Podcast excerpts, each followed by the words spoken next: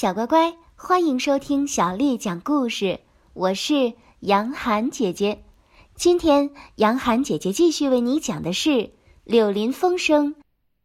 他想，哼，又是我癞蛤蟆的运气，我总是逢凶化吉，遇难成祥。路飘走时，船上的女人很有礼貌地说：“依你这么说，你是洗衣服的太太。”如果我不是说的太放肆的话，我敢说你干的这一行好极了。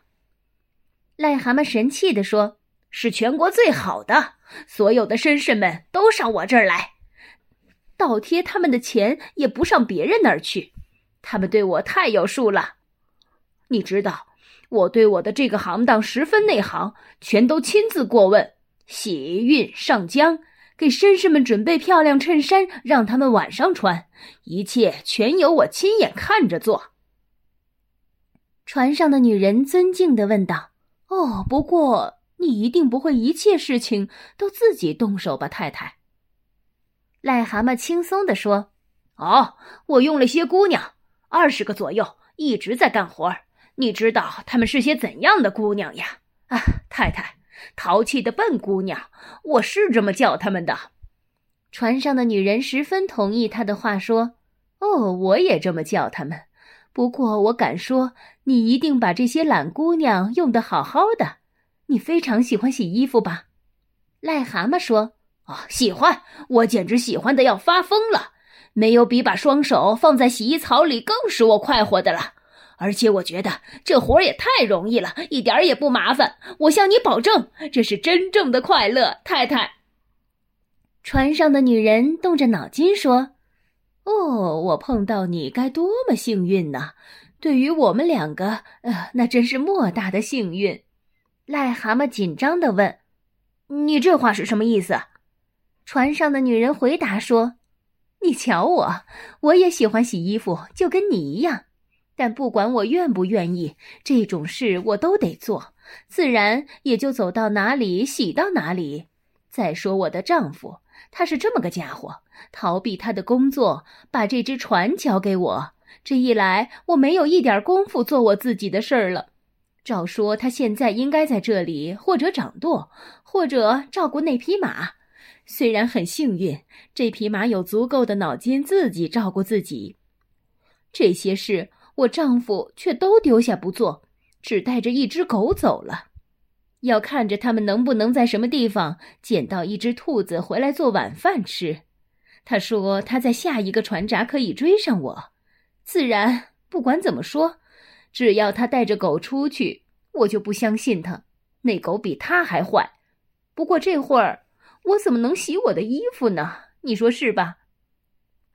癞蛤蟆说。呃，别去想洗衣服的事情吧。他实在不喜欢这个话题。试试看，一门心思的去想那只兔子。我断定是一只又肥又嫩的好兔子。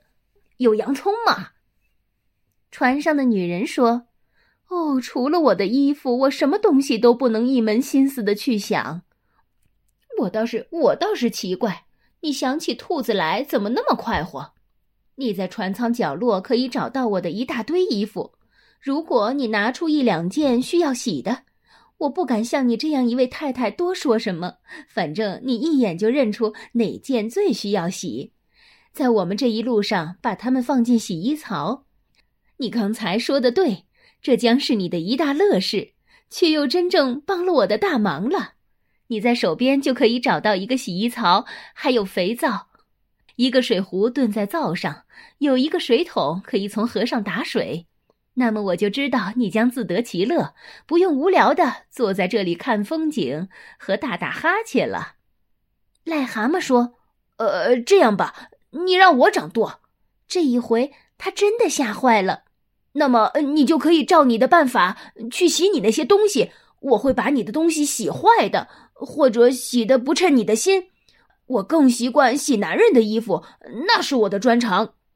船上的女人哈哈大笑着回答说：“呵呵，让你掌舵，要把一只船驾驶好，那可得有经验。再说这活儿很乏味的，我却希望你快活。哦，不，你还是看你喜欢的洗衣服的活儿吧。我管我继续做我熟悉的掌舵的工作吧。你可别想使我失去一次请客让你洗衣服的快活。癞蛤蟆简直走投无路，他要找个什么办法逃走。可是他看到，要跳上岸吧，离岸又离得太远，于是他绷着脸，只好听天由命。他绝望的想：“啊，既然走到了这步田地，我想任何一个傻瓜都会洗衣服的。”他从船舱拿出洗衣槽、肥皂和其他的用品，随便挑了几件衣服，尽力回想他过去从洗衣房窗口无意中看到的样子，动手照着干。漫长的半个钟头过去了，每一分钟都可以看到癞蛤蟆越来越恼火。他对衣服花力气所干的事情，看来没有一样能使他们高兴或者对他们有好处。他尝试哄他们，他尝试拍他们，他尝试狠击他们，他们却从洗衣槽向他微笑，依然是老样子，带着他们的原罪，快快活活的。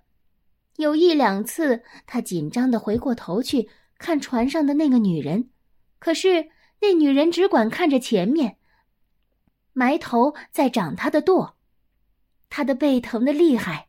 心灰意懒的注意到他的两个爪子皮都开始皱了。癞蛤蟆一直是为自己的爪子感到十分自豪的。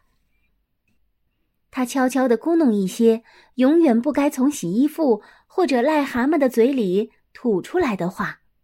肥皂落下来已经第五十次了。一阵哈哈大笑声使癞蛤蟆伸直了身子。他回过头来看。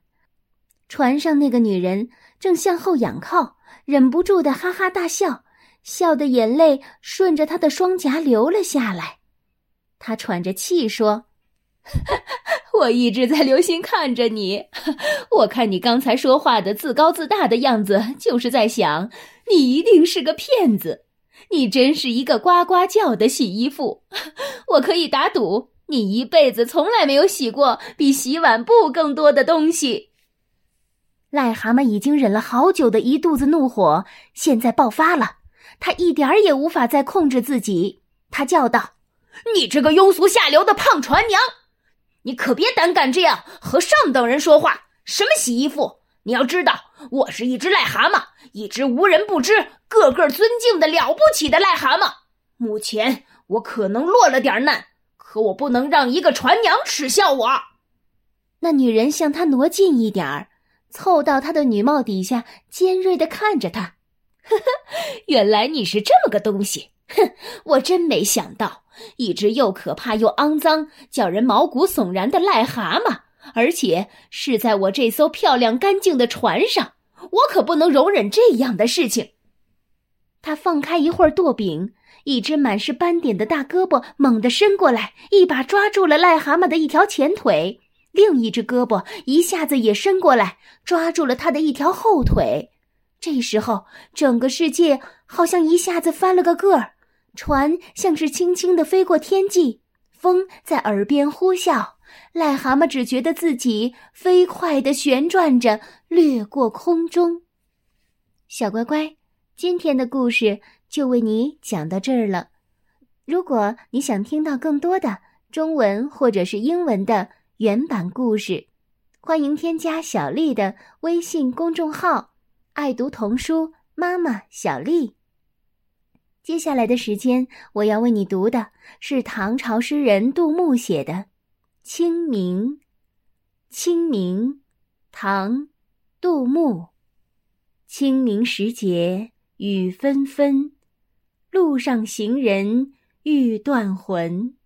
借问酒家何处有？牧童遥指杏花村。清明时节雨纷纷，路上行人欲断魂。借问酒家何处有？牧童遥指杏花村。清明时节雨纷纷，路上行人欲断魂。借问酒家何处有？牧童遥指杏花村。小乖乖，晚安。